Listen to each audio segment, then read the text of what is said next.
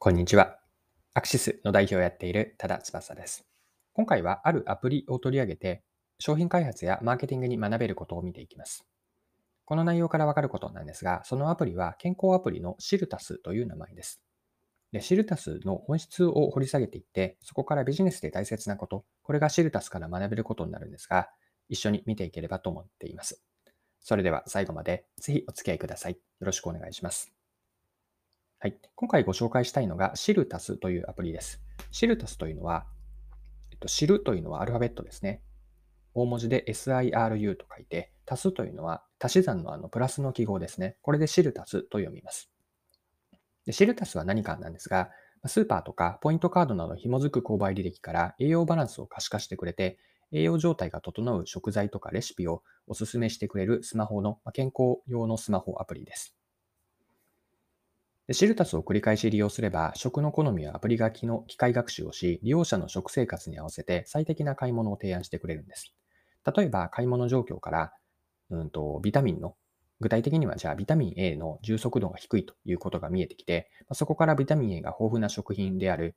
具体的にはレバーとか、うなぎであるとか、卵ですね。そういったものをま提案してくれると。こういうようなアプリなんです。はい。で、もう少しシルタスについて掘り下げていきたいんですが、シルタスの本質って何かなんですね。でこれは結論になるんですが、一言でシルタスの本質とは、ユーザーデータの価値化です。これを私は本質だと見ました。でシルタスの利用者には最小限の手間で価値になる情報を返しているんですね。利用者の最小限の手間というのは、利用者は買った食品とか飲料を一つ一つシルタスの中に入力必要ない、入力する必要ってないんですね。例えば牛乳を何本買ったとか、卵を何個買ったといったようなことはなくて、あくまで、えっと、勝手にシルタス側がそれを収集してくれるわけです。でそのためにシルタスを使い始めるときに指定のお店のポイントカード情報を入力し、あとは普段通りに買い物をするだけなんですよね。購入データから自動的に栄養バランスをシルタスが計算し、可視化をしてグラフで見せてくれて、栄養の過不足からおすすめの食材とか料理メニューがアプリ内で表示されます。このようにシルタスは購買データを利用者の手間いらずで栄養バランスとおすすめの食べ物をフィードバックをして利用者の健康を向上させる価値を提供しているわけです。はい。では、シルタスから学べることを整理してみましょう。一言で表現をするなら、学びというのは三方よしで価値を提供しようと、こんな捉え方をしました。でこれは一般的な話としてなんですが、データ収集からの価値化において往々にしてメリットを得ているというのはデータを収集する側なんですね。データ収集側のメリットとは、例えばデータによって利用者の理解を深めて商品やサービスの改善、新しいビジネスにつなげることです。